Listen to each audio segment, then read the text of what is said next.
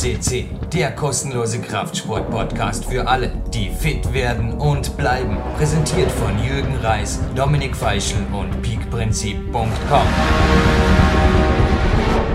Jürgen Reis begrüßt euch live von Tape zum Podcast, der heute wieder einmal PowerQuest CC ganz sicherlich weiterhin zum weltweit größten Kletterpodcast macht, denn ein Special Gimme Kraft hieß es im Teaser, ist nicht eine Wortschöpfung meines Teams, sondern eines Teams aus Nürnberg. Und zwei von drei Herren, die dahinter stehen, glaube ich, ja, wem ist denn eingefallen? Dem Hannes oder dem Patrick? Auf jeden Fall zwei von dreien in einem Dreierteam, die ganz was Besonderes vollbracht haben. Ende letzten Jahres habe ich jetzt direkt am Telefon aus Nürnberg. Hallo Patrick Matrosch und Hannes Huch. Herzlich willkommen. Ja, Dreier-Sendung und zwei Leute gleich am Telefon, also eine Parallelbegrüßung. Danke. Servus Jürgen. Servus Jürgen, hallo. Hallo, jetzt müssen die Zuhörer noch nicht mitkriegen, wer wer ist, aber am besten, ihr meldet euch dann immer ungefähr per Namen oder ich adressiere die Frage so, dass, also, wem ist der Titel Gimme Kraft und ihr seid jetzt im Kaffeekraft, oder? Schon fast schon kitschig, eingefallen. Äh, das geht eigentlich zurück auf, nicht nur eigentlich, sondern das geht zurück auf den Christoph Böse, der Marketingmanager bei 510 war. 510 ist einer der Kooperationspartner von Kaffeekraft. Mhm. Und ähm, wir haben ein kleines Video gemacht. Da haben Sascha die Julien, Lisa Leneve und andere bei uns trainiert und sind danach zum Rockstars-Event nach Stuttgart gefahren. Und da haben wir überlegt, wie nennen wir das Ganze? Und da kam der Christoph auf die Idee, das Ganze Gimmicraft zu nennen. Und ähm, später erschien uns dann eigentlich der Name griffig genug und ähm, auch ja einfach ein, ein, ein wohlklingender Name, den man sich gut merken kann für unser Trainingsbuch mit DVD. Ein Trainingsbuch mit DVD, richtig. Davon habe ich das erste Mal in einer Klettern gelesen. Es war im Herbst 2013 und jetzt bitte die erste Frage an euch. Also Ganz wichtig, mein Trainingspartner und bester Freund Lukas Fessler gestern auch euer Buch und die DVD erhalten. Und ich habe heute Morgen, wir haben gemeinsam morgens in der Turnhalle trainiert, nur mit einem Riesensmile gesagt, die erste Frage, die ihr euch stellen muss, mit wie viel Prozent war jetzt der Jürgen Reis wirklich provisionsbeteiligt? Denn ich glaube, noch niemals habe ich so vielen Leuten ein Buch und eine DVD empfohlen, auch so vielen Nicht-Kletterern. Also nicht, dass ihr jetzt da Bücher im Mittleren Osten schickt, aber unter anderem sogar Soldaten in Afghanistan bekommen indirekt über deren Verwandten euer Buch. Es ist verrückt. Also euer Buch ist irgendwo, also ich weiß nicht, wie viel Mal ich dieses Buch und die DVD guten Gewissens empfohlen habe und auch entsprechend positives Feedback und zwar 100% dafür geerntet habe. Also, wie golden hat sich der Jürgen jetzt seine Nase, beziehungsweise wie viel Provision, was haben wir da ausgedealt am Anfang? Also Jürgen, das haut mich jetzt echt um, ne, dass wir sogar politische Dinge mit unserem Buch beeinflussen und ich würde sagen, ein Gratisurlaub in Afghanistan ist auf jeden Fall drin. Ja, ich weiß nicht, da leben wir alle miteinander gefährlich, glaube ich. Wenn, wenn da NSA Afghanistan die Sendung jetzt mithört, da würde, das würden wir dreimal überlegen. Nee, aber jetzt da mal Scherz beiseite, bitte bestätigt ihr, dass zwischen uns weder ein Affiliate noch ein Provisionsdeal vorliegt. Bitte, bitte. Wir geben gar keine Provision. Wir vertrauen ganz Eben. einem journalistischen Fachurteil. Eben. Und ähm, äh, ohne jetzt, es klingt für ein bisschen überheblich, aber ähm, Gott sei Dank stehst du ja mit der Meinung auch nicht alleine da, weil wir auch von vielen anderen sehr positives Feedback bekommen haben. Die Buchkritiken, die sind eigentlich äh, durchgängig ermutigend und sagen, dass wir da den richtigen Weg eingeschlagen haben. Und ähm, vielleicht mag der Patrick auch noch drei Sachen sagen zu einer wichtigen Person, die da auch bei diesem Projekt beteiligt war? Also um das Ganze, ja, sagen wir mal auch von wirklich fachkompetenten Leuten nochmal beurteilen zu lassen, habe ich dem Professor Weineck, seines Zeichens ja wirklich eine Koryphäe im Bereich der Trainingswissenschaft und der Trainingslehre, hat hier in Erlangen ja lange Zeit an der Universität unterrichtet und seine Bücher sind in annähernd 80 Sprachen übersetzt, gibt Fortbildungen weltweit äh, dem habe ich das Buch auch mal gegeben, äh, weil er äh, auch in einem Interview über Wolfgang Güllich äh, indirekt an dem Buch beteiligt war. Äh, er hat Wolfgang Güllich damals Zeit, zeitlebens trainiert und ja, äh, Herr Weineck hat uns ein sehr positives Feedback dieses Buches gegeben, Mm, und zwar als Fachmann, als Trainingswissenschaftler und als Mann der Praxis. Er ist beides und das hat uns natürlich sehr gefreut. Mhm. Ist auch demnächst dann, äh, oder besser gesagt, das Zitat von ihm äh, finden wir demnächst dann auch mal auf der auf der ja, Facebook-Seite, gell? Ja, auf der Facebook-Seite und wahrscheinlich dann auch auf der dritten Auflage demnächst. Man muss ja, ja die äh, Sache mit den äh, Feedback der Leute immer so ein bisschen differenziert sehen. Ja, äh, jeder hat irgendwie einen anderen Anspruch an so ein Buch. Äh, was stellt man sich darunter vor? Und das Schöne daran ist festzustellen, dass es eine relativ äh, hohe Bandbreite gibt äh, an Meinungen, äh, die sich da oder Vorstellungen, die sich in dem Buch verwirklicht sehen, hin von der Praxisorientierung hin zum schönen Design, mh, mm, hin zu Übungen, die was Innovatives haben. Ich meine, äh, es ist auch ganz klar, wir heften uns jetzt nicht an die Fahnen, die einzigen zu sein, die hier mit irgendwelchen super neuen, tollen Übungen kommen. Das wäre unseriös.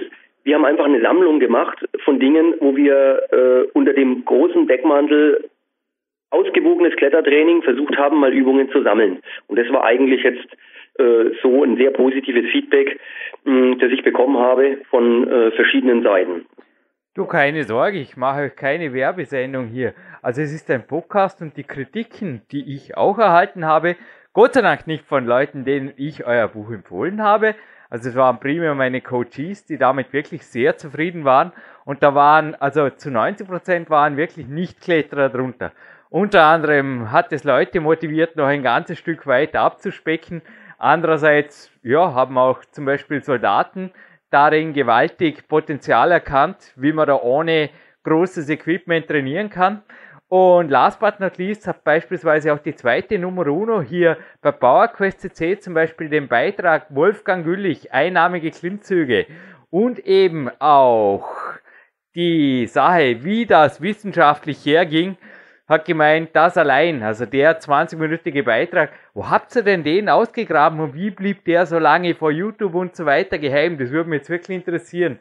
Ist unglaublich. Ich dachte mir wirklich, über Wolfgang Göhlich ist so gut wie alles rausnehmen. es gab ja auch eine Doku, damals glaube ich noch von, ja, von einem deutschen Rundfunksender produziert und ich dachte mir wirklich, da ist alles. Ich bin auch ein großer Wolfgang Göhlich-Fan verarbeitet worden und plötzlich tauchten da noch einmal 20 Minuten auf, von denen ich keine Sekunde je gesehen habe. Und Dominik Feischl, seines Zeichen ja auch Sportredakteur, hat gemeint, allein diese 20 Minuten auf der DVD sind das Geld auf jeden Fall mehr als wert, weil das hat ja irgendwo schon sporthistorischen Wert, das ist ja gigantisch. Ja, äh, da gibt es eine nette Anekdote dazu. Äh, das hängt natürlich auch wieder mit dem Professor Weinig zusammen. Eben, ja. Äh, ich auch studiert habe. Und äh, im Teil meines Sportstudiums hatte ich schon immer so eine gewisse Affinität zur Trainingslehre und äh, wollte mich natürlich da auch irgendwie äh, als äh, Proband zur Verfügung stellen und äh, dann so diese ganzen Sachen, die es da gibt, dann auch mal selber ausprobieren. Und äh, war natürlich als Kletterer auch äh, sehr interessiert immer dran, äh, Sachen über den Wolfgang zu erfahren, der ja äh, ein paar Semester vor mir studiert hat und dann leider auch vor meiner Zeit, ein Jahr bevor ich jetzt Klettern angefangen habe, oder nee, ein Jahr, als ich schon klettern äh, geklettert bin, aber eben war nur eine über ein Jahr Überschneidung, leider äh, den tödlichen Unfall hatte. Und da hat mir der äh, Herr Weinig damals gesagt, mh, hm, ja, äh, er hätte da noch so ein paar Videos für mich und hm. hinter seinen Regalen, die von hunderten Büchern äh, äh quasi äh, voll waren, zog er damals zwei VHS-Kassetten raus. Und dann muss man einfach warten. Und wir haben gewartet und haben quasi den richtigen Zeitpunkt abgewartet, um zu sagen, okay, das ist jetzt der angemessene Rahmen, um so ein Material, das da noch zu uns zur Verfügung stand, das ja wirklich also einen gewissen historischen Wert auch hat, wie du schon gesagt hast, das da einfach noch in einem angemessenen Rahmen zur Verfügung zu stellen. Hm, Du wusstest es ja auch schon vorher, Hannes, dass es das gibt, ne? Genau, ich habe mal irgendwann, also da habe ich noch in Bielefeld studiert, da haben wir dich mal besucht, Patrick, und da wurden diese, ähm, ja Gott, diese absoluten Schätze mal gezeigt und sind dann aber auch wieder wohl verstaut worden. Also da gab es kein Ausleihen, kein kannst es mir überspielen, und ähm, nee, da bin ich sehr froh darüber, dass es also kein Material ist, was seit Ewigkeiten auf YouTube kursiert, sondern dass wir es gerade jetzt auch mit dem eben nicht nur einfach rausgehauen haben, sondern dass wir den Professor Weineck hier im Café Kraft in Nürnberg hatten, der dann wirklich Lust hatte, dazu nochmal Stellung zu nehmen und über diese Zeit von damals zu reden. Also das habe ich als sehr große Ehre empfunden. Und habe mich übrigens auch noch ein Wort, habe mich auch noch mit den ähm, Eltern von Wolfgang Güllich abgestimmt. Also die waren damit auch völlig einverstanden, dass wir das veröffentlichen. Das ist also in maximalem Einvernehmen, kann man sagen, veröffentlicht worden. Ja, also inwiefern das jetzt von mir Schätze sind oder irgendwas, aber ich habe für meinen Film Big Days, der heute zum Gewinnspiel gehört, es gibt ein XXL Gewinnspiel, so wie es gehört in so einem XXL Podcast. Und ich habe da auch VHS-Kassetten ausgegraben und habe wirklich gezittert und gebankt, dass die nach über zehn Jahren überhaupt noch laufen. Und ich habe es tatsächlich umspielen können. War das bei euch eine ähnliche Situation? Ich meine, so Raritäten ist ja wirklich auch die Frage, inwiefern sich die dann qualitätsverlustfrei und euch ist das sehr gut gelungen, auf die digitale Welt dann übertragen lassen, beziehungsweise gleich eine Frage anzuschließen. Wie viele Minuten hat eure DVD? Denn das Buch hat ja 222 Seiten plus 16 digitale Seiten. Ich komme gleich noch dazu. Und die DVD, also die, die gliedert sich hier aus zahlreichen Elementen. Gib uns da ungefähr einen Überblick. Zuerst mal über die DVD und natürlich zurück zu meiner ursprünglichen Frage. War da auch der Herzschlag ein wenig erhöht, als ihr die VHS-Kassetten das erste Mal in einen, ja, wo gibt's überhaupt noch einen VHS-Rekorder eingelegt habt? Äh, auf jeden Fall. Also die Problematik, ähm, die grundsätzlich auf die Welt zukommt, haben wir da auch schon gesehen, dass nämlich ganz viele Daten auf Datenträgern unterwegs sind, mit denen man in 50 Jahren überhaupt nichts mehr anfangen kann. Ja. Aber ich weiß gar nicht. Ich glaube, Patrick, du hattest, glaube ich, noch einen VHS-Rekorder.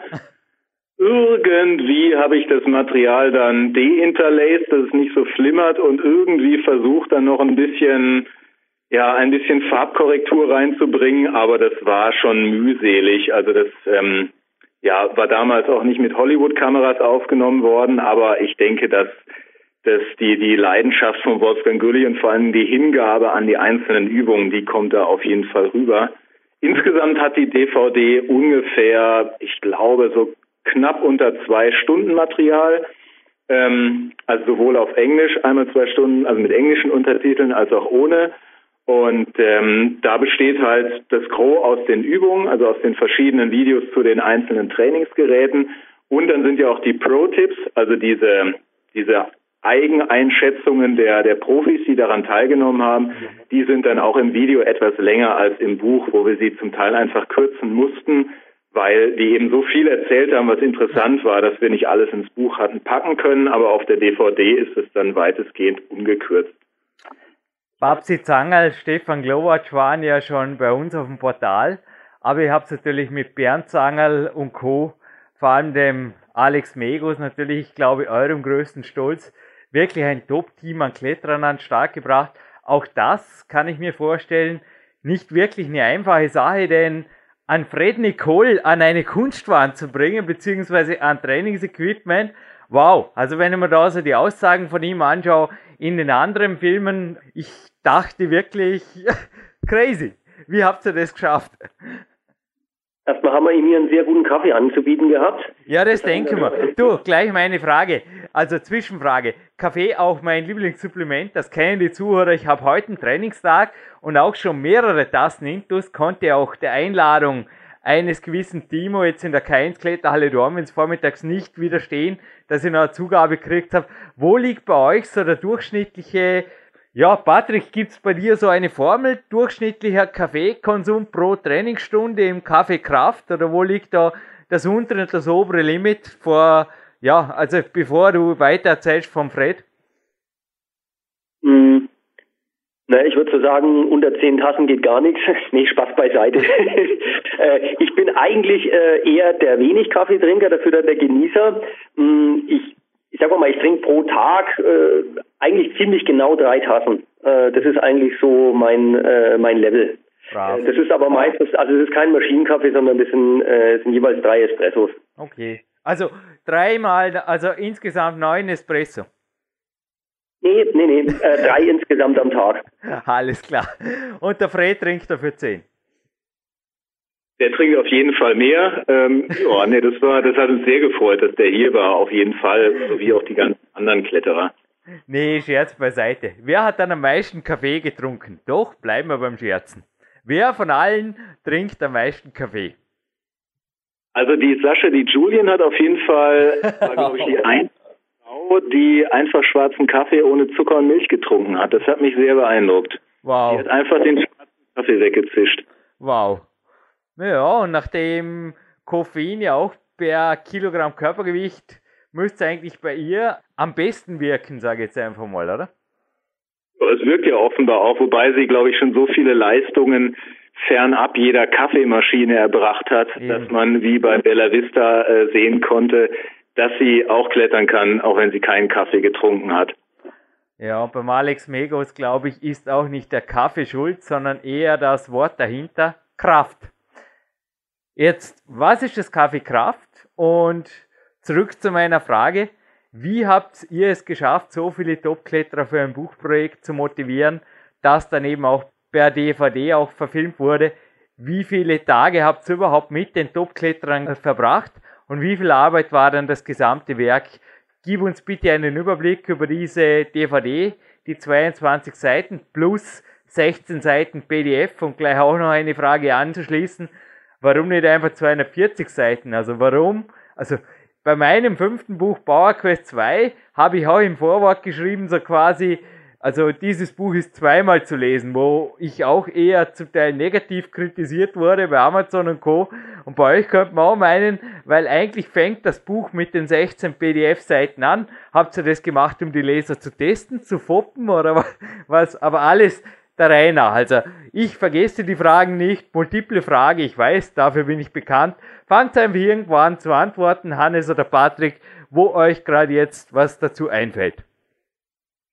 Ähm, also grundsätzlich kann man natürlich erstmal fragen, warum uns überhaupt so viel dran gelegen war, verschiedene Kletterer ins Café Kraft zu bringen weil Auslöser der ganzen Geschichte war ja ein kleines Video, was wir mit dem Alex Megos zusammen gemacht hatten. Als wir mal ein bisschen unsere Trainingsebene bewerben wollten, haben wir ja mit ihm ein paar Übungen da gefilmt, wo man auch den Patrick sieht und den Dicky und auch noch andere und eigentlich erst die Resonanz, die überwältigende Resonanz auf dieses kleine Video war dann der Auslöser zu sagen, da machen wir mehr draus. Und ein leichtes wäre es natürlich gewesen, das einfach nur mit dem Alex zu machen, weil der kann alle Übungen perfekt, der hat's voll drauf. Aber wir wollten halt gerade zeigen, dass es auch durch diese Pro-Tipps, dass es halt mehrere Ansätze ans Training gibt und wollten auch hm, ja, einen gewissen kletterkulturellen Aspekt dann noch mit reinbringen. Und ähm, da Adidas und 510 recht große ähm, Sponsoren sind unserer Halle, die halt über ein Top-Team verfügen, ähm, haben wir halt dort gefragt, ob wir nicht den, den einen oder den anderen ähm, Wunschkandidaten quasi hier in die Halle holen könnten, weil wir natürlich selber auch Interesse daran hatten, was, was können die denn dazu beitragen zu dem Buch? Und das war eigentlich der Ausgangspunkt zu sagen, komm, wir versuchen die und die und die Leute herzukriegen, was mitunter auch wirklich ähm, nicht so eine leichte Geschichte war, weil die ganzen Profis sich auch manchmal haben etwas bitten lassen, aber allen, die dann teilgenommen haben, sind wir mehr als dankbar. Patrick, du bist Universitätsdozent und kletterst selber seit über zwei Jahrzehnten. Hannes, du, deines Zeichens der Designer des Werks, kletterst seit 27 Jahren und ich habe nachgerechnet, in dem Fall hast du also mit dem zarten Alter von 12 damit begonnen. Stelle gewaltig, über welche Erfahrung ihr selber verfügt. Patrick, du bist ähnlich wie ich, also auch in den 11. Grad vorgedrungen. Wie hat sich da euer eigenes Wissen jetzt einbringen lassen, beziehungsweise überhaupt zum Hintergrund des Kaffeekrafts? Da hat es ja auch eine lange, lange Vorgeschichte, glaube ich. Hannes, wie ich recherchieren durfte, der Frankenkader war ursprünglich ja dein Kind, beziehungsweise auch deine Kinder. Ist das richtig? Ja, ich ähm, erwarte eigentlich immer noch, dass Patrick mir dafür den roten Teppich ausrollt. Ich habe das mal zusammen mit dem Manuel Brunn, wobei, also ganz original muss man sagen, dass der Manuel Brunn es aus der Taufe hob und ich äh, er mich netterweise fragte gleich von Anfang an, ob ich ihm, ob ich ihn dabei unterstützen kann. Und auch der Manuel Brunn eine viel größere Trainingserfahrung hat als ich. Also dem gebührt eigentlich der, der Dank und das Lob. Es waren jetzt so viele Fragen, dass ich gerade so ein bisschen Überblick verloren habe. Kann man vorstellen, also alles der Reihe nach. Zuerst einmal, ja, ich habe sehr viel gelernt, sehr viel recherchiert. Aber Hannes, du als Designer kannst vielleicht die Frage noch beantworten, wie viel Arbeit hinter den 222 plus 16 digitalen Seiten Buch und der DVD circa gesteckt hat. Genau, also wir haben uns dazu entschlossen, im, ähm, ich weiß nicht, im Oktober, glaube ich, ähm, vorletzten Jahres, also 2012, und äh, hatten recht naive Vorstellungen, was das Ausmaß der Arbeit anging. Patrick und Dicke haben sich gedacht, wir haben die Übung eh alle im Kopf, das auszuformulieren. Es wird nicht weiter schwer sein. Ich habe mir gedacht, naja, dann lassen wir so ein paar Topstars kommen, die ähm, hampeln gerade so ein bisschen die Übung nach, die wir in der vormachen, machen ein paar Bilder und fertig ist der Lack. Und letztendlich zog sich das wirklich durchs äh, komplette erste Halbjahr 2013. Im August 2013 ging es dann an den Feinschliff. Also da hat vor allen Dingen unsere Grafikerin, die das ganze Buch zusammengesetzt hat, irgendwie Schwerstarbeit geleistet, weil wir hatten ja sehr früh ein, ein, Veröffentlich ein Veröffentlichungsdatum ähm, ins Netz gestellt. Die hatte da also schweren Stress. Also letztendlich ging das ein Dreivierteljahr mit vielen, vielen Korrekturen. Wir mussten den Patrick immer wieder bremsen, der wie stets Feuer und Flamme stets mit äh, neuen Ideen äh, um die Ecke kam. Und irgendwann habe ich gesagt, nein, es gibt keine neuen Ideen mehr. Wir nageln das jetzt hier auf jeden Fall fest. Und ähm, so gesehen waren das schon einige Monate intensiver Arbeit, aber als wir das dann in den Händen hielten, da waren wir auch alle, sind, waren und sind wir alle sehr stolz, dass das so gut geklappt hat. Warum die 16 zusätzlichen PDF-Seiten? Ja, hm, da sind wir jetzt bei diesem Thema Theorie und Praxis. Ich würde vielleicht ein bisschen weiter ausholen und äh, dann beantwortet sich diese Frage relativ leicht. Also wir haben ja äh, so eine Grundleitidee, die man als Trainer haben sollte und die äh, da freue ich mich auch drüber, dass diese Idee mit dem Buch verwirklicht wurde. Und diese Grundidee, das ist eine Message, die rüberkommen soll. Das heißt, Training soll Spaß machen, viele Wege, führen nach Rom und äh, jeder soll im Rahmen seiner Möglichkeiten versuchen, sein Bestes zu geben. Und diese Message, das ist mal für mich der Kern äh, des Erfolgs eines Kletterers, wenn er es schafft, das zu verwirklichen und umzusetzen.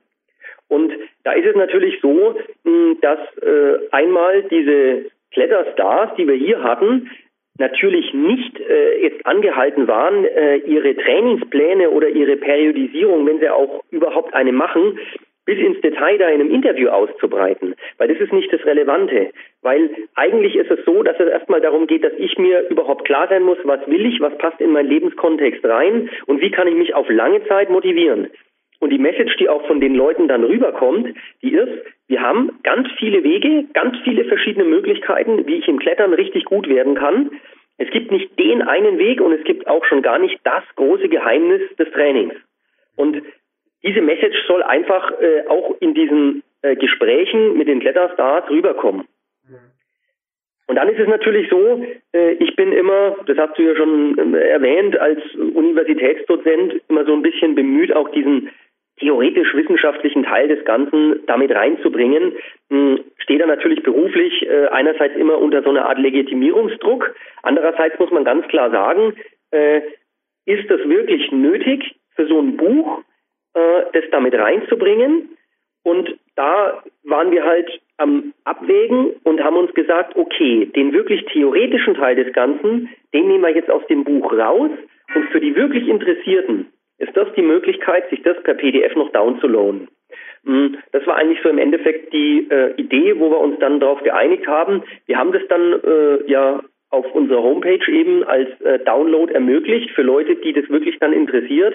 Ansonsten wären das, wie du schon sagst, wieder ein ganzes Packel mehr an Seiten gewesen, was das Buch ein bisschen unhandlicher macht was für den Leser, der das Buch aufschlägt und loslegen will, schon wieder so ein bisschen äh, äh, Bremse, so eine Bremse sein kann, ja, wenn er die ersten Seiten aufschlägt und sagt, oh Gott, schon wieder das nächste Buch über Theorie des Trainings.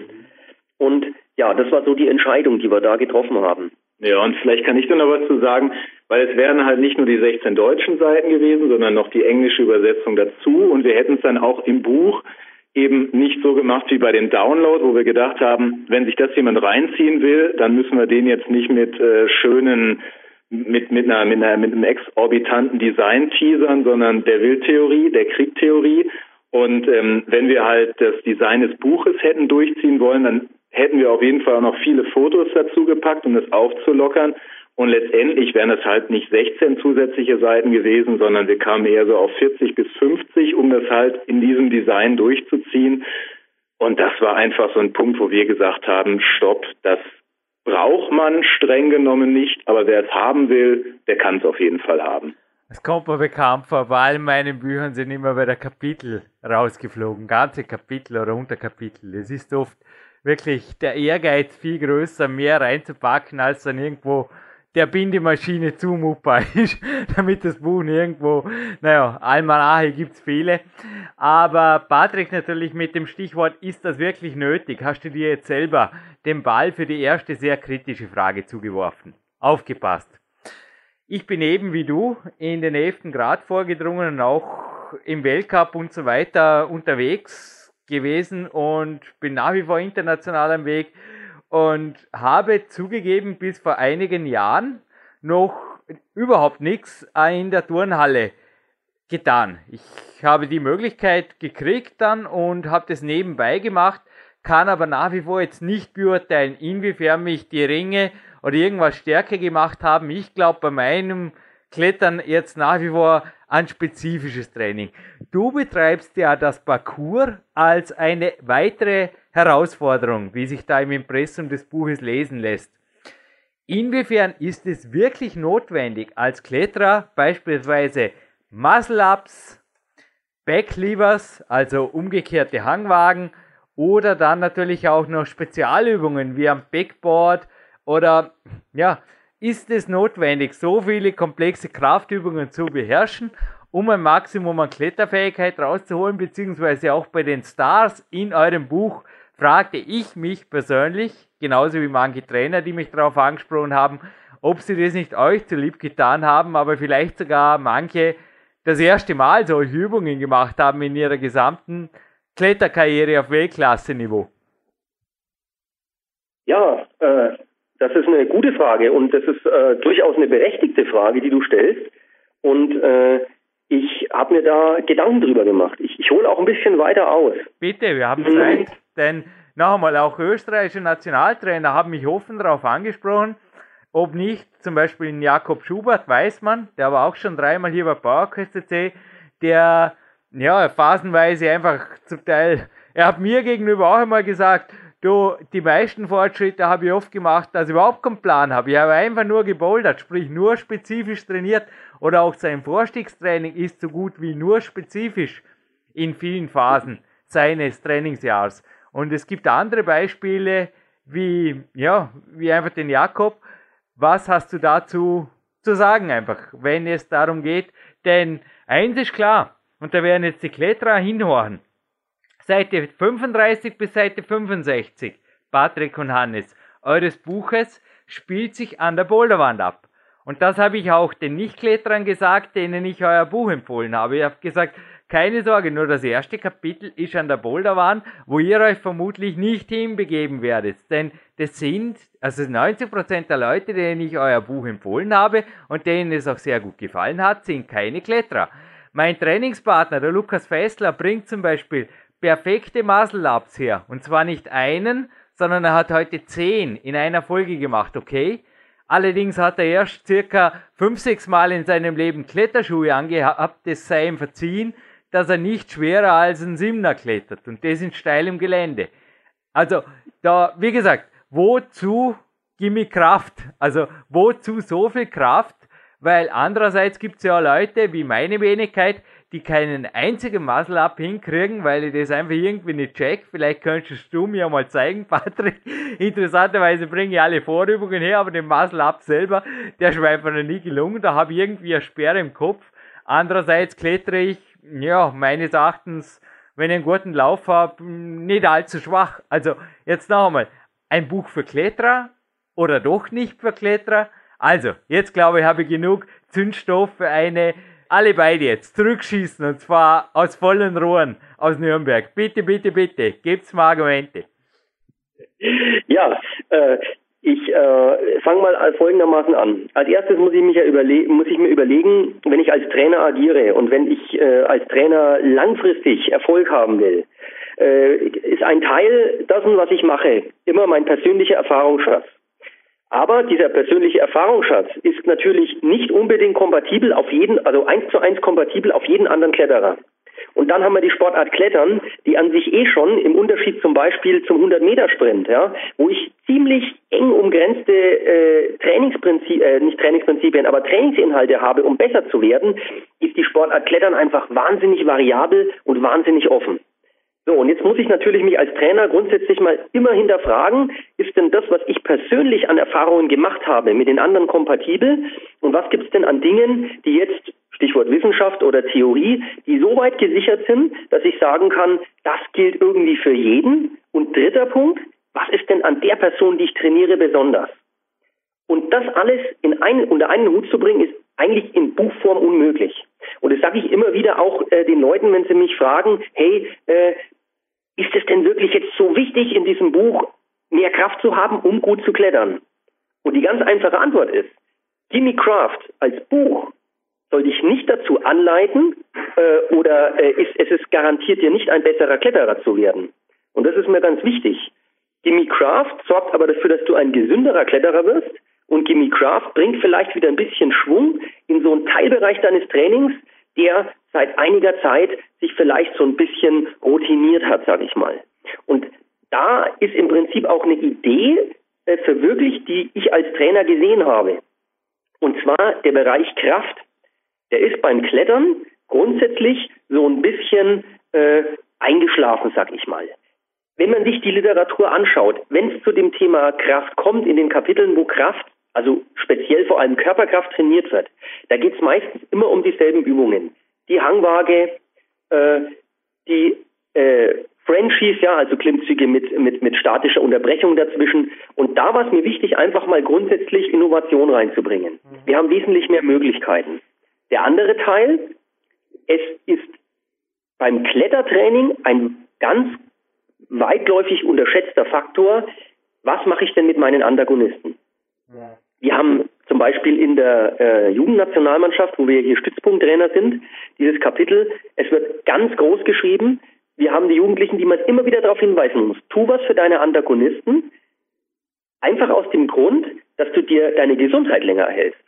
Und das ist so eine Message, die ja sagen wir mal, mit 50 Prozent der Übungen, die jetzt außerhalb des Bereichs Kletterwand im Buch sind, hat ja dieses Thema ganz große Relevanz. Trainiere deine Antagonisten. Und da würde ich sagen, beherzigst du Gimme Craft Übungen und machst es regelmäßig, wird es vielleicht dafür sorgen, dass du insgesamt länger ohne Überlastungserscheinungen oder Verletzungen deinen Sport ausüben kannst. Jawohl, das hat gesessen. Das hat gesessen. Denn ich habe auch vor gut vier Jahren ziemliche Rückenprobleme gekriegt und wusste mir zuerst auch nicht zu helfen. Ich habe im Kraftraum damals die Antagonisten trainiert und erst durch einen Physiotherapeuten bin ich dann drauf gekommen, dass das Kapitel einfach komplex ist und auch nicht wirklich jetzt mit allgemeinen Kraftübungen abgedeckt ist. Ich habe dann angefangen mit dem Gummiball, der auch hier im Büro liegt, genauso wie dem Wackelbrett, das daneben steht, zu spielen, unter Anführungszeichen, und es wurde besser.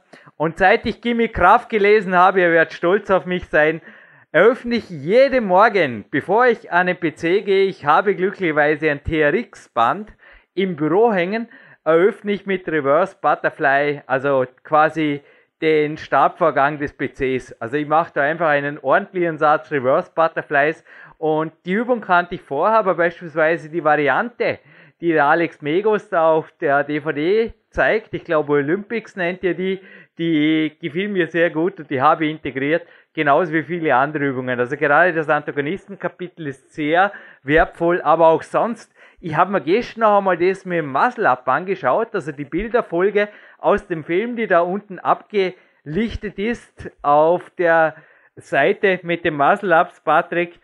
Und es hat mir wieder eine Idee gegeben, wie ich mich da doch noch irgendwie hintaschen kann. Und irgendwo, naja, es ist ja das Zitat vom Stefan Glowacz natürlich sinngebend im Buch, ist, dass Kraft eine Komponente ist, mit der man sich eigentlich nie zufrieden geben kann.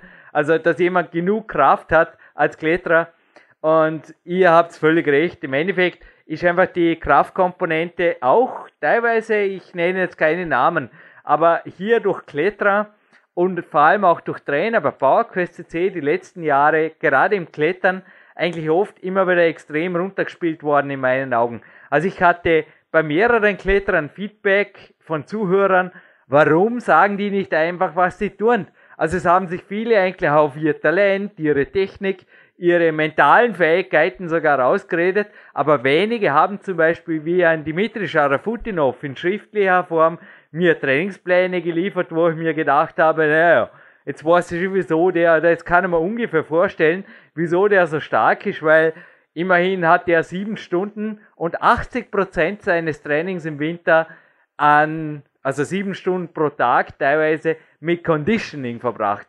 Und Conditioning ist für ihn nichts anderes wie andere würden dazu halt sagen, stupides Krafttraining. Aber nochmal, viele Wege führen nach Rom. Aber ich glaube, irgendwo nähern wir uns so langsam einem Konsens. Könnte das sein? Darf ich da vielleicht noch was zu sagen, Jürgen? Bitte. Also, weil natürlich auch bei mir zum Beispiel jetzt als Kaffeekraftbetreiber, da sehe ich, ich sehe die Weltspitze. Gestern war noch der Alex Megos hier und hat trainiert. Aber das Gros der Leute, da geht es ja gar nicht darum, dass sie, ob sie jemals an die Weltspitze kommen, sondern die wollen einfach nur gerne klettern gehen, wollen sich darin verbessern. Und das tun sie gerade heutzutage in den Boulderhallen mitunter mit einer, mit einer Geschwindigkeit, wo einem manchmal wirklich schwindlig wird, wo also 17-Jährige hier anfangen leicht zu bouldern, haben also vorher nie geklettert und ein Jahr später zerren sie hier an ganz kleinen Leisten und ähm, da kann ich nur aus meiner leidvollen Erfahrung berichten, dass ich mit 18 Jahren nämlich mal das Klettern für zwei Jahre aufhören musste, weil meine Ellenbogen so entzündet waren, weil mir nie einer gesagt hat, was ich tun muss und ich immer nur draufgehalten habe. Und ähm, das ist, finde ich, ein ganz wichtiger Aspekt, den der Patrick hier gerade angesprochen hat, dass es natürlich toll ist, 9a plus zu klettern und 8c zu bouldern es aber auch toll ist, wenn man mit 40 oder mit 50 vielleicht immer noch eine 7C hochkommt. Und da ist mir manchmal der Fokus auch in den Medien zu stark auf die Jugend, die jetzt also mit immer jüngeren Jahren irgendwas wegfasert. Aber dass gerade Klettern ja nicht nur ein Sport ist, sondern eine Lebenseinstellung, der man, die man gerne lebenslang verfolgt, die wird, das wird, finde ich, manchmal ein bisschen so, gerät so ein bisschen in Vergessenheit.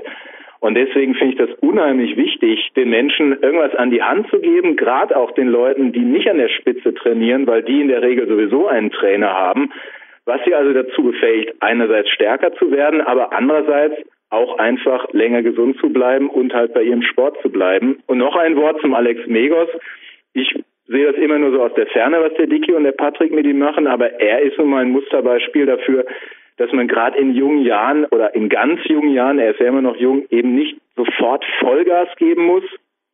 Ich hatte jetzt den Anruf eines Vaters einer zwölfjährigen Tochter, der also von mir wissen wollte, ob die sich jetzt schon ans Campusboard hängen kann oder nicht. Und gerade der Alex ist ja einer, der jetzt unheimlich schwer klettert und aber eben einfach gesund ist. Also er hat keine, er hat bislang eigentlich überhaupt keine Beschwerden und ist ja das allerbeste Beispiel dafür, dass das, was äh, Dicky und Patrick sich ausgedacht haben, so falsch ähm, nun wirklich nicht sein kann. Oder Patrick? Äh, ja, äh, der Punkt ist ja, diese Kraftgeschichte ist ja auch nur ein Teil unseres Trainings. Manchmal hm, äh, habe ich von Leuten eben so äh, gehört, ja, äh, jetzt zieht ihr wieder diese, diesen alten Trainingsstil raus mit vor allem Krafttraining und da wirst du durch Klettern besser. Und dann habe ich den Leuten geantwortet, nee, das ist die falsche, falsche Message. Kraft an sich ist ein Teil und das ist bei uns auch nur ein prozentual äh, vielleicht zweistelliger Bereich, wenn in manchen Trainingsphasen sogar einstelliger Bereich, den wir mit den Athleten trainieren. Aber wir trainieren Kraft bewusst, das heißt auch die Antagonisten, wir hängen uns eben nicht mehr nur äh, stur mit irgendwelchen Oldschool-Übungen hin und warten drauf, äh, bis die Muskeln brennen und äh, gar nichts mehr geht oder bis die Muskeln schmerzen, sondern das Stichwort heißt auch, das ist ja fast schon so ein bisschen ein Modewort geworden, Functional Training. Wir versuchen Kraft von Anfang an in funktionelle äh, Abläufe umzusetzen, auch in funktionelle Bewegungen, nicht nur ganz isoliert und trainieren so natürlich auch wieder ein bisschen mehr mit diesen Muskelschlingen und ein bisschen mehr sportartspezifischer. Mhm. Äh, es ist ein, ein Irrglaube, der, der irgendwie aufgekommen ist bei manchen, dass jetzt Alex äh, vor allem dieses Training, äh, dieses Krafttraining machen würde. Wir machen mit dem Alex total aufwendige Bewegungsanalysen. Hm, wir machen mit dem Alex auch viel äh, mentales Training, aber das Krafttraining kommt dabei nicht zu kurz. Oder es, wenn es gemacht wird, wird es auch sehr solide, durchgeplant. Und das höre ich halt auch leider manchmal von Spitzenkletterern, man kommt ja dann ins Gespräch. Wenn Sie Kraft machen, gehen Sie ins Fitnessstudio und setzen sich an irgendwelche Maschinen und pumpen Ihre zwölf Wiederholungen runter. Und äh, da muss ich sagen, da bin ich mittlerweile ein äh, sehr starker Kritiker dieses Gerätetrainings geworden, weil man einfach sagen kann, und da spreche ich mit einem, den Worten eines sehr berühmten Trainingswissenschaftlers aus den USA, Kraftmaschinen sind für den Aufbau von Muskeln gemacht, und Bodyweight Exercises beziehungsweise spezifische Kraftübungen mit dem Körpergewicht sind einfach für Bewegungen gemacht. Ja, da gebe ich da absolut recht. Beziehungsweise bei Freihandeln glaube ich, dass die teilweise noch auch für einen Kletterer ja, begrenzt was bewirken können. Bei Maschinen würde ich sogar sagen, das sind Reha-Maschinen. Also mein Physiotherapeut sagt auch, das höchstens für Wettkampf-Bodybuilder in unmittelbaren Wettkampfvorbereitung geeignet, wenn es darum geht, die eine oder andere Muskulatur noch ein wenig mehr sichtbar zu machen. Aber ansonsten, ja, also er sagt das auch, ein Sportler hat dort an sich überhaupt nichts verloren, ein Athlet. Aber zur konkreten Frage, Alex Megos, wie integriert ihr jetzt, denn das ist keine Frage von mir, sondern von einem allseits bekannten Mann, seines Zeichens Wettkampfkletterer aus Dresden, Sven Albinus, wie integriert ihr jetzt in eine Trainingswoche, zum Beispiel mit normalem Leadklettern und Bouldern, die Kraftübungen. Also bleiben wir jetzt einmal beim Fall Alex Megos. Nehmen wir mal an, einer Winterphase, wie jetzt ja zufällig sein könnte, jetzt wo wir das Interview im Januar 2014 aufzeichnen. Hm, der Alex ist natürlich seit Jahren an dieses Ausgleichstraining gewohnt und äh, das ist ein ganz äh, klassischer Grundsatz der äh, Trainingslehre, dass ich ja quasi Antagonisten im Prinzip auch so trainieren kann, wenn ich daran gewohnt bin, dass ich sage, ich kann einen Antagonistentrainingstag auch direkt auf einen Klettertag folgen lassen, ja, oder auf zwei, äh, wo sich die anderen Muskeln erholen. Jetzt ist es natürlich so, ich werde nie nur bei diesen funktionellen Übungen nie nur genau die Antagonisten treffen, sondern ich habe immer auch Agonisten dabei, die ich beim Klettern am Tag vorher schon belastet habe. Jetzt ist aber die Belastungsrichtung, die ich beim Klettern habe, eine doch andere als die, die ich bei diesen funktionellen Übungen habe. Und wenn der Athlet sich daran gewöhnt, in dem Fall der Alex, kann ich so ein Training sogar so gestalten, äh, in der momentanen Trainingsphase findet es bei ihm statt. Er hat ja auch ein, äh, wie alle oder die meisten Hochleistungssportler äh, zwei Trainingspunkte am Tag, dass man sagt, man lässt das an einem Klettertag als zweiten Trainingspunkt äh, zum Beispiel am Abend dann noch folgen im Sinne eines äh, Antagonisten beziehungsweise Krafttraining-Blocks und äh, das funktioniert dann auch. Wenn der Athlet nicht dran gewohnt ist, äh, wird ihn dieses Training erstmal umhauen. Also ich hatte hier Spitzenkletterer, mit denen habe ich angefangen, ähm, diese funktionellen Übungen zu machen. Wir bauen dann auch zeitweise richtige Turnübungen damit ein und äh, ja, die hat es dann erstmal zusammengefaltet. Ich wollte gerade sagen, hängst du in dem Fall den Alex Megos am Ruhetag ans Campusboard und anschließend geht ans Backboard und da machen wir noch ein paar Sloper Rails. ja, ich meine, übrigens ein kurzer Einwurf von mir als Produzent. Es war mitunter ganz witzig, wenn wir äh, manche Übungen fotografiert haben und ähm, er uns mit großen Augen anschaut und fragte, wozu soll das jetzt gut sein, weil er überhaupt nicht spürt. Nur fürs Buch, bitte.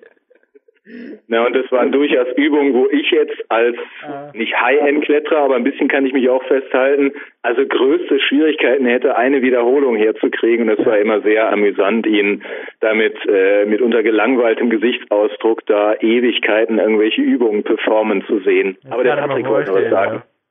Ja, und ähm, das, das muss man natürlich bei dieser Sache einfach berücksichtigen. Campusbrett ist äh, nochmal eine äh, andere Geschichte. Das wird ja auch äh, in, in x Varianten durchexerziert von den Athleten. Ja. Campusbrett ist einerseits hochintensiv.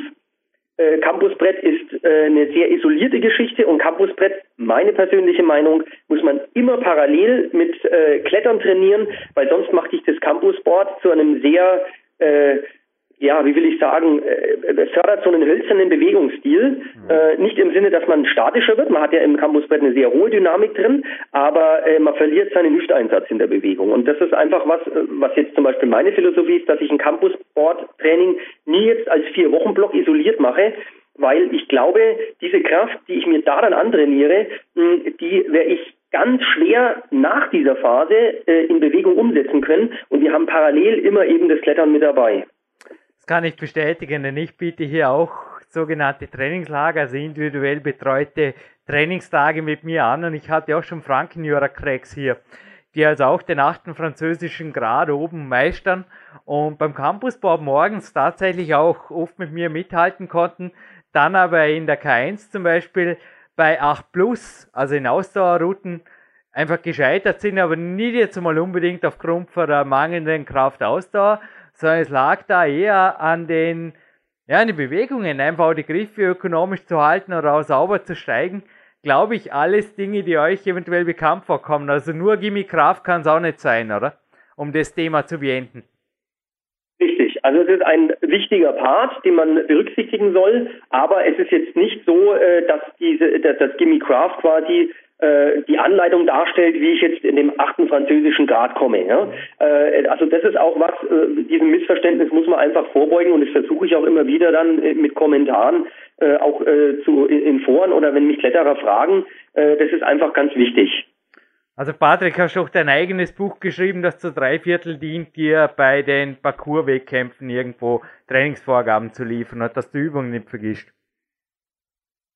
Jetzt habe ich dich akustisch nicht verstanden. Sag, hast du also doch dein eigenes Buch geschrieben, das dir primär für deine Zweitsportart Parcours die Trainingsvorgaben ein bisschen gibt, dass du die Übungen nicht vergisst?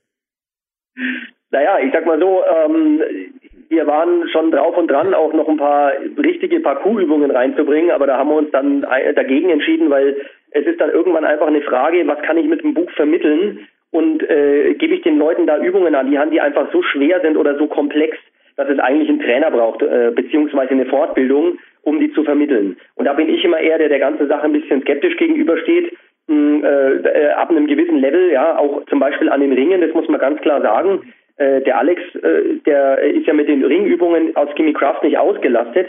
Und äh, wir werden demnächst, das haben wir jetzt gestern erst darüber gehabt, auch mal einen kleinen Clip reinstellen, was er an den Ringen für Übungen macht. Die traue ich mich ehrlich gesagt gar nicht in, in Buchform umsetzen, weil äh, hinterher kommen die Leute zu mir und sagen, hey Junge, ich kugel mir die Schulter aus. Mhm. Also das, das ist immer so eine Sache, ne? Wie, wie weit geht man dann wirklich, bis zu welchem Level?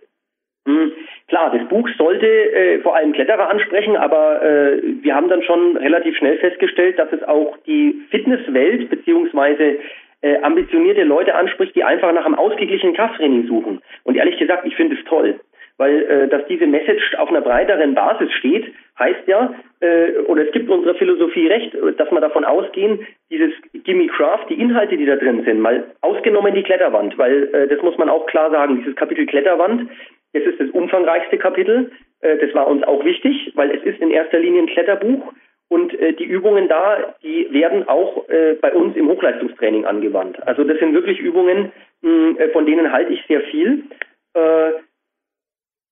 Das kommt natürlich auch wieder auf das jeweilige Level an und auf welche Stufe, wo man gerade klettert, aber selbst der Alex macht von diesen Übungen einige in seinem jetzigen Trainingsplan. Mhm. Buches sind äh, funktionelle Übungen, die genauso gut jemand, der jetzt vielleicht nur ein bisschen klettert, aber vor allem eben sich fit halten will, die der machen kann. Und äh, das hat uns gefreut, dass das einfach rüberkommt. Es soll wie so eine Basis sein, würde ich jetzt mal zu dem Buch sagen. Die Basis heißt aber nicht, dass es für Anfänger ist, sondern es soll eine Basis legen für eine ausgewogene und äh, ja, äh, ja ausgewogen entwickelte und äh, gleichmäßig entwickelte äh, Kraftbasis. Keine ja, Sorge, die Frage vorhin war nicht ernst gemeint. Natürlich ist es vorteilhaft für jeden Kletterer, diese Ganzkörperkraft einfach zu haben. Auch ich bin seit mehreren Jahren überzeugt davon, so wie es auch die Huberbuben schon früh in den 90er Jahren geschrieben haben, dass die meisten Kletterer ein grobes Defizit der Körperkraft haben. Aber jetzt konkret, um die zweite Frage von Sven Albinus hier gerade noch einzubringen, wie viele Übungen und Durchgänge, Sätze bzw. wie viel Trainingszeit verbringst du? Bleiben wir jetzt gerade mal beim Beispiel Alex Megos an einem umfangreichen Trainingstag. Du sprachst von zwei Trainingseinheiten. Was darf man darunter vorstellen? Drei Stunden Bouldern, also mit Systemboulder und na, zwei Stunden Krafttraining oder umgekehrt? Oder gibt es auch freies Bouldern? Gibt es Projektbouldern? Wie geht es so circa ab? Gib uns einen, einen ungefähren Überblick. Ich weiß, es ist äh, schwer zu beantworten und alle Geheimnisse wird es auch nicht rausrücken da. Aber gib uns mal ungefähr einen Überblick über einen hochintensiven und umfangreichen Tag eures absoluten Top-Spröstlings aus dem Frankenkader, dem Alex Megos. Ähm, also wenn man jetzt mal einen äh, Tag hernimmt, wo es jetzt zum Beispiel, im Moment geht es ja auch um eine äh, Aufbauphase. Der mhm. Alex war jetzt in Spanien. Mhm. Wir legen jetzt eine Aufbauphase ein. Äh, das heißt einerseits natürlich ganz klassisch so ein bisschen den Akku aufladen und andererseits heißt es aber für mich, und das ist meine Grundphilosophie, Akku aufladen im Sinne eines ganz klassischen Blocktrainings ist nicht, sondern es muss variabel trainiert werden.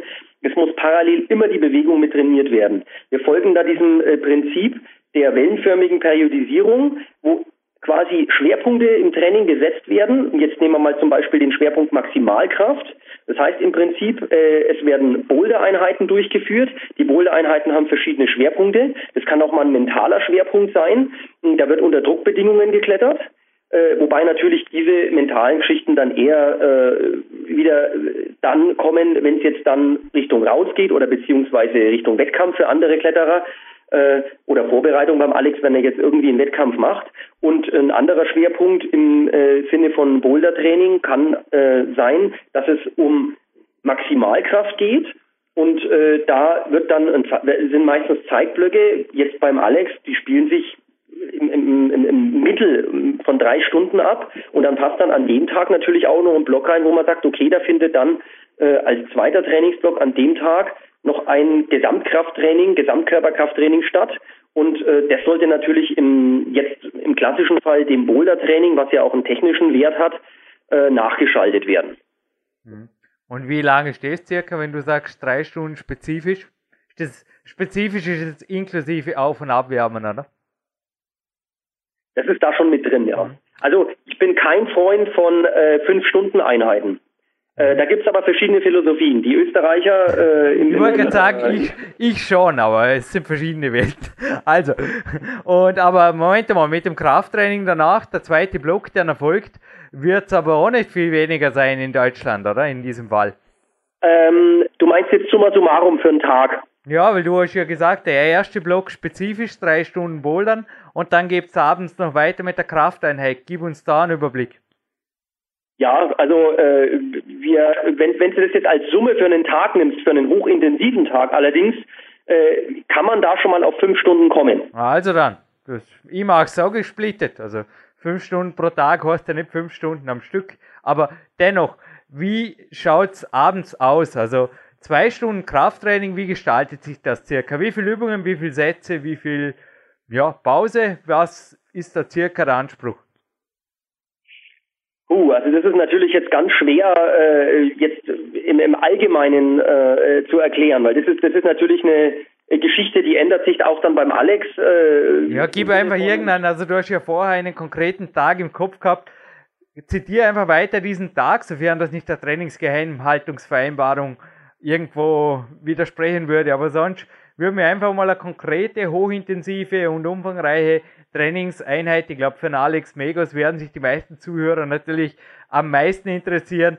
Gib uns gerade eure Stopcracks Krafttrainingsregime rüber, bitte, wenn du darfst. Die, die, so, so, eine Krafteinheit äh, kannst du dir dann im Prinzip äh, für den Alex jetzt bei so einem intensiven Tag so vorstellen, dass äh, wir jetzt eine vor diesem Spanien so ein bisschen eine Muskelaufbauphase noch hatten. Das ist jetzt beendet und wir sind jetzt schon in einem Bereich, wo wir eher intensiv trainieren. Das heißt, es geht eigentlich nicht über sechs Wiederholungen raus. Ähm, ich bin immer ein Freund bei diesem intensiven Training von ausreichend Pausen. Das äh, wird dann oftmals von Kletterern auch vernachlässigt, wenn, wenn ich die trainieren sehe. Sie denken dann im, beim hochintensiven Training, naja, eigentlich bin ich ja schon wieder so ein bisschen fit. Äh, dann fangen Sie äh, nach einer Minute mit dem nächsten Satz an. Und äh, wundern sich aber, wenn sie eben nicht mehr bei hochintensiven Übungen auf die sechs Wiederholungen kommen. Also das sind wirklich solide Pausen, äh, Minimum zwei Minuten mhm. Mm, äh, für Übungen, die jetzt im Fall vom Alex auch immer einen gewissen Komplexitätsanspruch haben. Ja? Also äh, äh, der Alex macht im Moment keine klassischen Übungen wie äh, jetzt nur Dips mit mit irgendwelchen Wiederholungen, Wiederholungszahlen von acht bis zwölf, sondern wir bauen dann äh, eher so ein bisschen Technik, Technik da noch mit rein. Zum Beispiel wäre jetzt so eine klassische Übung am Campusbrett dieses Hangelbouldern. Ja? Äh, wenn man das sich hernimmt, da ist immer so ein bisschen Bewegungswitz noch dabei. Mhm. Und äh, wenn man jetzt das dann summa summarum nimmt, dann kommt man auf ja acht, Üb acht Übungsinhalte vielleicht in so einem Training, nicht mehr. Mhm. Klingt vernünftig. Gibt es da dann auch hinterher noch was mit Teraband, DRX und Co.? Also das Ganze wird einfach vom Intensiven dann zum Antagonisten- und Gegenspielertraining und auch Propriozeptivtraining ausgeleitet. Oder wie kann man das vorstellen? Genau, genau. Also im Prinzip, was du ja schon angesprochen hast, auch so, äh, man hat Wackelbretter, man hat äh, Slingtrainer, die man natürlich in, noch in ein paar abenteuerlichen Varianten kombinieren kann. Hm, solche Dinge nehmen einen hohen Stellenwert ein. Äh, ich habe da auch viel von von von äh, von anderen Hochleistungsbereichen, zum Beispiel von den Skifahrern gelernt. Wenn man sich den Felix Neureuter bei uns anschaut, der ja irgendwie jetzt ausgerechnet äh, vor Olympia in, sich in Topform befindet, der ist also auch in diesem hochintensiven Trainingsbereich immer mit einem hohen koordinativen Anteil dabei. Wie schaut es bei euch aus mit Zusatzgewicht? Also ich habe zwar in der Einleitung des Buches, also im ersten Kapitel, was Theoretisches darüber gefunden. Die Athleten selber sieht man aber kaum mit Gewichtsweste und Co. Gerade eine der letzten Fragen vielleicht. Es ja. kommt einfach auf die Jahreszeit an. Also traditionell ist äh, in der Zeit nach Weihnachten ein Training mit Zusatzgewicht ganz natürlich. Und ähm, Kekslemasse, Kekslemasse nennt diesen Coach von mir, ist richtig. Ja. Also die Plätzchen, die Plätzchenmasse, die beim Anken dazukommt, wenn sie nicht gerade pieken an Weihnachten. Genau, nein, Entschuldigung, Patrick sagt was Vernünftiges. Nee, es ist ein sehr bierernster Podcast ich glaube, also wenn es euch ebenso viel Spaß macht wie mir, dann geht es auf jeden Fall nach ein paar Minuten weiter. Nee, danke, die ein, also der Laha ist garantiert, aber jetzt ernst gemeint, Gewichtsweste und Co. und zwar nicht unbedingt in Form von zusätzlichem Körperfett. Wird das eingesetzt? Das wird eingesetzt, aber sehr sporadisch, muss ich ganz ehrlich sagen. Mhm. Also äh, ich habe da immer äh, Bedenken, was Verletzungsgefahr angeht. Mm, ich habe, ich kenne ja so ein bisschen auch äh, äh, so Trainingsinhalte von dir. Du setzt das ja auch sehr sporadisch bei hochintensiven Übungen ein. Und ich denke, äh, das ist auch so meine Philosophie. Man kann es einsetzen, ganz gezielt mal. Ich setze es auch äh, grundsätzlich nicht bei hochintensiven Übungen ein, die dann ganz in die Körperperipherie gehen. Also äh, sprich zum Beispiel harte Boulder mit Zusatzgewicht, das ist einfach ein Tabu für mich. Nee, ja? das ist Unsinn. Ähm, Allein schon das Abspringen. Also ich gebe dir absolut recht, Gewichtswäsche ist auch bei mir eigentlich oft überbewertet worden. Ich bin viel zu viel darauf angesprochen worden habe es auch in den letzten Monaten eigentlich immer wieder bewusst weggelassen. Ich hatte auch eine Ellenbogenüberlastung und die ist wieder besser geworden, seit ich das Zusatzgewicht eher weggelassen habe und seitdem einfach andere Intensivtechniken gesucht habe, die es ja auch mit dem eigenen Körpergewicht en masse gibt. Ja, genau. Also ich denke, da, da, da denk mal, äh, sind wir, sind wir von unserer Philosophie sehr ähnlich, ne? was, was dieses Thema angeht. Ja, und den XXXL Podcast haben wir damit auch mit über einer Stunde. Danke für eure Zeit auf jeden Fall. Und der, ja, der Dicky Korb, der Ludwig Dicky Korb, sei natürlich auch gegrüßt als Pädagoge. Hey, das heißt wirklich ein besonderes Team. Und ich glaube auch der Frankenkader, dem ja die ganze Sache ursprünglich entwachsen ist, da gibt's ja auch, also, also ihr seid ein Team, das auch Jugendliche einfach motivieren kann. Also ich habe in einer alten Kletternausgabe einem Sammler, dem Uli sei Dank, gelesen, dass es Jugendliche gab, die bis zu vier Stunden Wegzeiten zu euch in Kauf genommen haben, um eineinhalb Stunden mit euch zu trainieren. Also da muss schon Spirit gewesen sein von Anfang an, der dann zu mehr geführt hat. Vielleicht noch ein Wort an Trainer oder Eltern, die jetzt zuhören oder Trainer in Spee, die einfach vorhaben, ich will eine Kletterjugend, die stark klettert, aber gesund bleibt. Was ist euer Tipp? Denn irgendwie scheint es ja da bereits vor gut zehn Jahren, Hannes, ich glaube, bei dir ging es los, ein Rezept gefunden zu haben, das einfach funktioniert hat?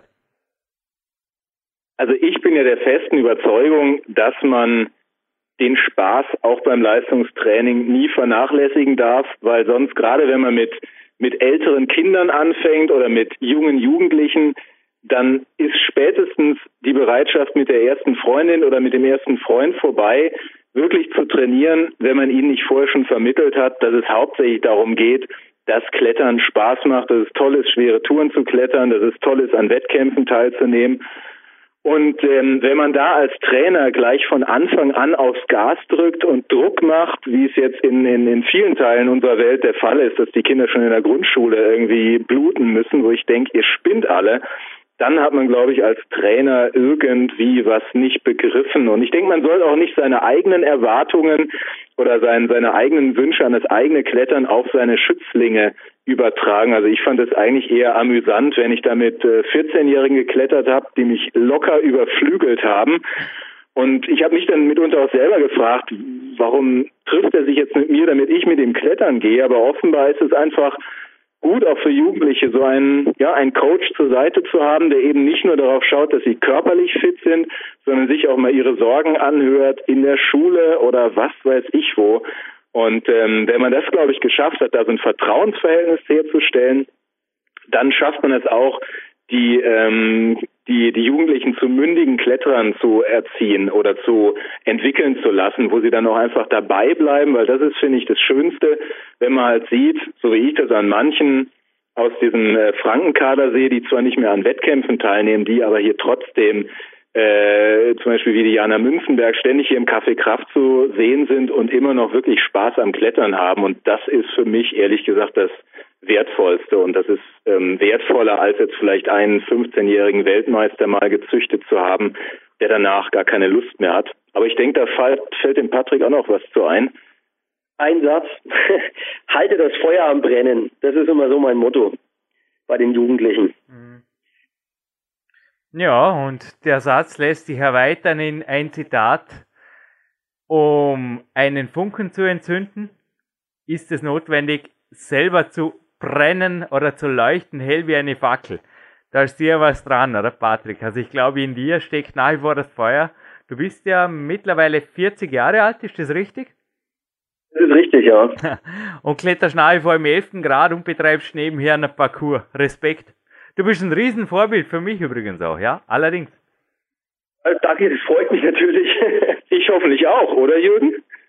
Klar. Bin ich auch ein Vorbild für dich. Absolut, absolut. Irgendwann, irgendwann schreibe ich vielleicht mal Speak Time 2 und dann bist du als Grafiker eingeteilt. Denn dieses Buch ist wirklich, was die grafische Aufmachung angeht, ja, ist absolut auch ein absoluter Hit und die, ja, die Kletterjahre bei dir sind natürlich auch nicht leistungslos vorübergezogen. Aber der Patrick hat da schon, also es ist gewaltig. Du gleichst einfach auch einem Stevie Heston in Spee, würde ich sagen. Mein allergrößtes Vorbild übrigens. Ja, man muss vielleicht bei der Grafik nochmal kurz unsere Grafikerin Inge Clear hervorheben, weil äh, ich habe da zwar viele Ideen reingebracht und war auch immer sehr dahinterher, dass es äh, auch optisch einfach toll rüberkommt, dass es ein ästhetisches Werk wird. Äh, diejenige, die aber dafür verantwortlich war, aus diesem ganzen Chaos an Bildern und Ideen und Texten ein ähm, übersichtliches Werk zu gestalten, ist hier also eine ähm, Nürnberger Grafikerin, die heißt Inge Clear und die ist übrigens schon in den 80er Jahren mit Flipper Feed zum Bouldern gegangen und das war ist eigentlich auch noch ein, ein, ein, eine schöne Nebengeschichte, dass alle, die an diesem Projekt beteiligt waren, also wirklich Kletterer ähm, durch und durch sind. Wow, ja, das war jetzt eine schöne Überleitung zum Ende dieses Podcasts. Ich hoffe, dass ihr aus diesem Sammelsurium an Fragen und Seiten und Buchzetteln von mir irgendwo den roten Faden ab und zu nicht ganz verloren habt, dass ihr Spaß hattet vor allem. Mir ist es immer wichtig, dass ab und zu Spaß rüberkommt bei dem Podcast. Und ich würde sagen, wir schließen noch diesen XXXL Podcast mit einem XXXL Gewinnspiel ab. Zu gewinnen gibt es das erste Mal, ihr habt es mir zugesagt, ein herzliches Danke, ein handsigniertes, habt ihr sogar gesagt, Gimme Kraft. Ist das richtig, oder? Sei das ist richtig, da können wir gerne alle unterschreiben. Buch und DVD handsigniert. Und ich würde sagen, von mir kriegt ihr auf jeden Fall. Ich glaube, ihr habt es noch nicht. Ein Geschenk meinerseits. Und zwar, ich habe ein Buch geschrieben, das quasi ja eine Light-Version sein könnte des Gimme Kraft. Da sind auch ein paar Interviews drin, unter anderem von Christoph Bucher, Bettina Schöpf und auch einige der langweiligen Übungen, wie der Patrick mal gesagt hat, also Hangwagen und einarmige Klimmzüge oder Spannungssitze und so Zeug, das alle kennen, ist im Peak Bauer, im zweiten Buch von mir. Das gibt's als Geschenk an euch und genauso die Peak Days DVD. Und die Peak Days DVD dachte ich mir, verlose ich genauso wie ein aktuelles Kletternmagazin dank der Kletternredaktion auch mit diesem Preis. Also es ist ein Triple-Preis, einmal äh, eigentlich ein Quattro-Preis ein Gimme Kraft inklusive DVD. Dann gibt es die Peak Days DVD, wo man einfach ein bisschen sieht, was Gimme Kraft im Vorarlberg heißt oder ja, Gimme Kletterkraft oder was wir hier unter Klettern und Krafttraining verstehen. Und ja, dazu kommt auf jeden Fall noch ein Kletternmagazin. Und eins ist klar, wenn euch mal der Weg nach Arco zieht und der Wetterbericht zwischendrin sagt, also irgendwo nach dem Fennertunnel naja, ganz Tessin die nächste Woche verregnet. Macht einfach einen Zwischenstopp hier am Landessportzentrum und seid meine Gäste für ein, zwei Tage. Es wäre mir wirklich eine Ehre. Also ich glaube, Patrick, du findest hier sowohl in Kunstturnhalle als auch der K1 oder meinem Boulderraum hier im Magic Fit das auslangen. Und last but not least, wenn dir das immer nicht reicht, kannst du das machen, was ich jetzt mache, auch anhand des Buchs von dir nach ein wenig aufwärmen oder zuerst mal brauche ich frische Luft im Freien, aber das Querdance, also das Querdance-Rezept, alle, die wissen wollen, was das ist, am besten das Buch lesen oder jetzt gewinnen, das mache ich jetzt noch an der Systemwand. Also ich habe auch hier im Bauerküste C Gym mehr zu bieten als eine Klimmzugstange inzwischen, auch dank eures Buch. Aber das gibt's zu gewinnen, klingt gut, oder? Klingt super, Jürgen. Danke auch nochmal an das Angebot und äh, ich wäre, wenn wir uns da Richtung äh, äh, deine, äh, zu deinem Trainingszentrum unterwegs machen, werde ich gerne mal vorbeischauen. Sind drei Stunden von ja. Nürnberg. Ich bin auch schon so ins Frankenjura gedüst. Und alles, was noch fehlt, ist eine Gewinnfrage, wenn ihr erlaubt. Und zwar auf unser Kontaktformular. Bitte schreiben. Wir haben so von einem Alex Megos ein, zwei Mal gesprochen in diesem Interview. Und mich hätte interessiert, ja, warum überhaupt? Also, was hat dieser Mann getan, dass er zu einem, ja, also viele werden sagen, er ist der stärkste Kletterer derzeit auf der Welt. Dass er Klettergeschichte schrieb. Also was hat er 2013, welches Highlight hat er da vollbracht, das durch die Medien ging? Und zwar hätte mich interessiert, welchen Namen hat es? Also, ich nehme an, es geht um einen Boulder oder eine Klettertour. Und wo, in welchem geschichtsträchtigen Gebiet hat er da Klettergeschichte geschrieben? Denke, keine allzu schwere Frage. Also welche Leistung hat ihn zum weltbesten Kletterer, kann man so sagen, in der Onside-Disziplin gemacht? Ich glaube, eine faire Frage, oder? Was meint er? Das ist eine Frage, also auf die weiß ich wirklich keine Antwort. Ah, ich jetzt auch nicht. Also ich müsste, ich müsste nachblättern auf die Seite 115 eures Buches. Naja, blöd, dass, wenn jemand das Buch hat, macht es natürlich keinen Sinn mehr beim Gewinnspiel mitzumachen. Ja, vielleicht findet sich sonst die Antwort auch irgendwo. Also, vielleicht könnte ja sein, ein bisschen recherchieren tut nicht weh.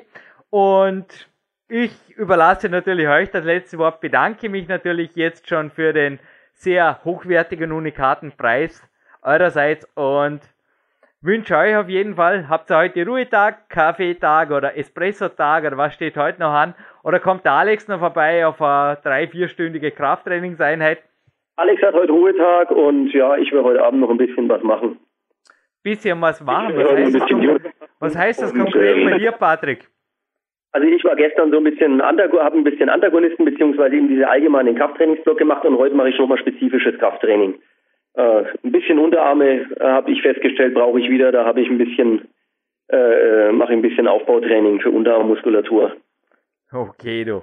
Und ich glaube, genauso wie Gimme Kraft 2 noch Potenzial hätte, eine Fortsetzung dieses Buches, würde ich sagen, auf die Details dieser Frage, also wie du das Unterarmtraining speziell gestaltest, gehen wir eventuell auch in einer Fortsetzung dieses Interviews ein. Es hat irre Spaß gemacht mit euch und gerne euch das letzte Wort. Ich, Jürgen Reis, verabschiede mich jetzt aus Dornbirn gleich einmal an die frische Luft, aber bitte euch beide um ein letztes Wort hier auf PowerQuest.c.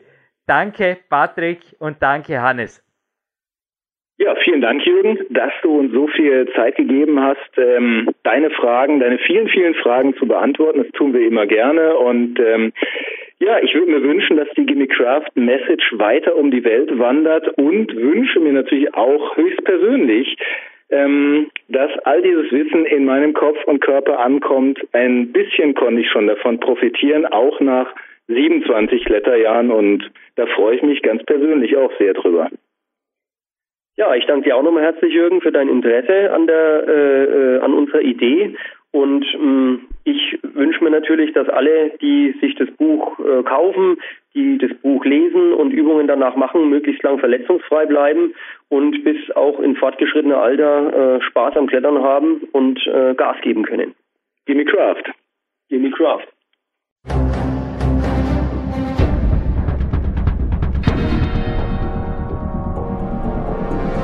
Alle Fitness-Bestseller der Peak-Trilogie, kostenlose Newsberichte und weitere Podcasts von PowerQuest CC sowie Trainingssoftware, Supplemente und Trainingsausrüstung, Personal Coachings, Seminare, Workshops und mehr. Jetzt direkt im Internet auf www.peakprinzip.com oder www.jürgenreis.com.